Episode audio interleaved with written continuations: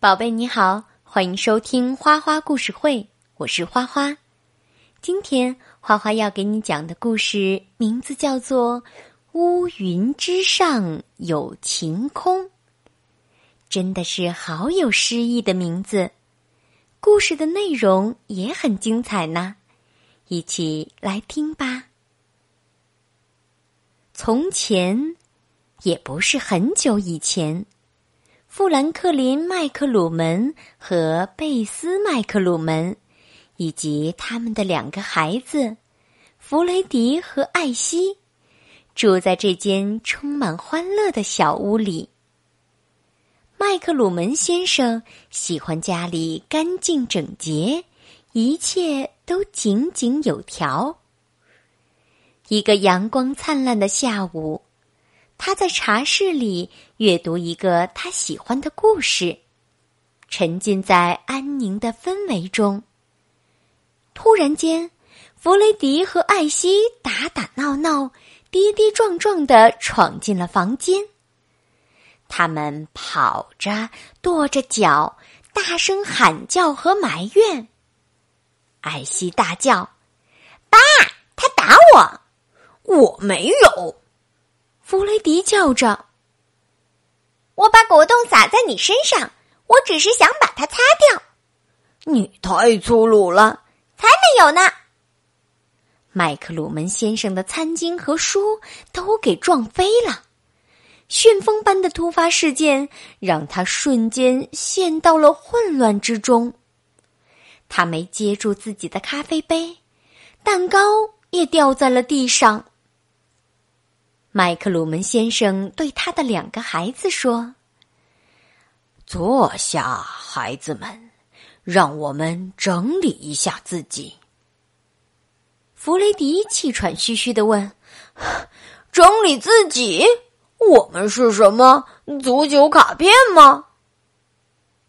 麦克鲁门先生用父亲有时会使用的严厉语气说：“够了。”他弯下腰收拾蛋糕的碎屑，用这样的方式来整理自己。收拾好碟子，清理完地板以后，麦克鲁门先生轻声说：“过来，孩子们，坐到我的沙发旁边。我有个问题要问问你们。”艾希和弗雷迪警惕的注视着他们的父亲。他们慢慢的坐到了麦克鲁门圆鼓鼓、胖墩墩的沙发旁边。麦克鲁门先生面带微笑的说：“你们知道原谅彼此是什么样的感觉吗？”弗雷迪的耳朵竖了起来。“原谅他，没门儿。”麦克鲁门先生说：“我只是问问你们，原谅彼此是什么样的感觉？”嗯，那感觉应该就像是吃了干泥香肠三明治，而且上面的裸麦粗面包还加上了芥末和洋葱。嗯，我觉得就像是摔倒在泥潭里。正好落在一只又黏又滑的青蛙上面，真讨厌。弗雷迪和艾希又开始争吵了。麦克鲁门先生舒适的坐在沙发上，端起了他的茶杯。他慢慢的说：“还记得我们在电闪雷鸣的时候去过机场吗？”天看起来就像一整天都会下着暴风雨似的。原谅呢，就像是坐在飞机上起飞，然后飞到乌云之上，直到你在巨大的白色棉花球一样的云上，轻轻的弹起来。一整天，你面前都是蓝天和太阳。这样去理解原谅。当你们原谅彼此的时候，你就上升到了比生气和大喊大叫更高的高度，就像飞机飞到乌云之上。你的心就会变得宁静和明朗。原谅就像两只蝴蝶。刚刚从黑暗的茧中孵化出来，一起分享一朵花。它们从茧变成了闪闪发亮的颜色。你们知道这种神奇的变化是怎么发生的吗？原谅就像这样，当你原谅了伤害你的那个人。你对他的看法就改变了。弗雷迪可完全不这么想。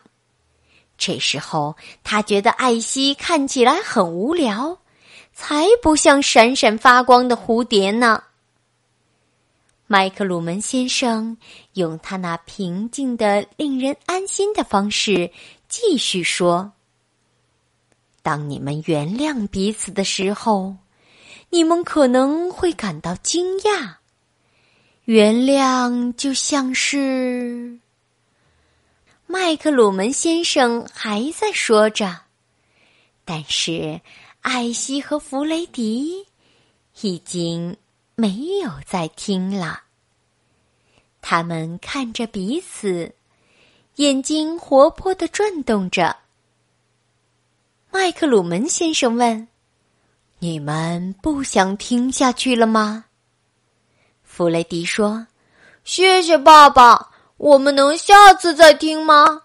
还有一片草地在等着我们呢。”好了，宝贝，故事讲完啦。现在你知道了原谅别人是什么感觉了吗？花花希望你可以从这个故事中。得到一点点的启发。听完了故事，我们来听一首古诗吧，《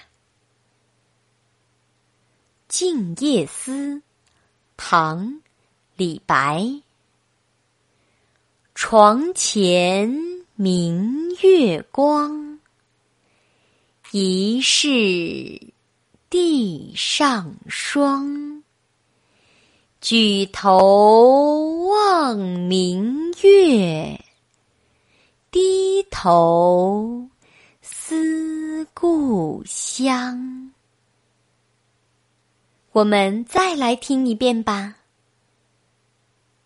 《静夜思》，唐·李白。床前明月光。疑是地上霜，举头望明月，低头思故乡。我们再来听一遍吧，《静夜思》，唐·李白。床前明月光，疑是地上霜。举头望明月，低头思故乡。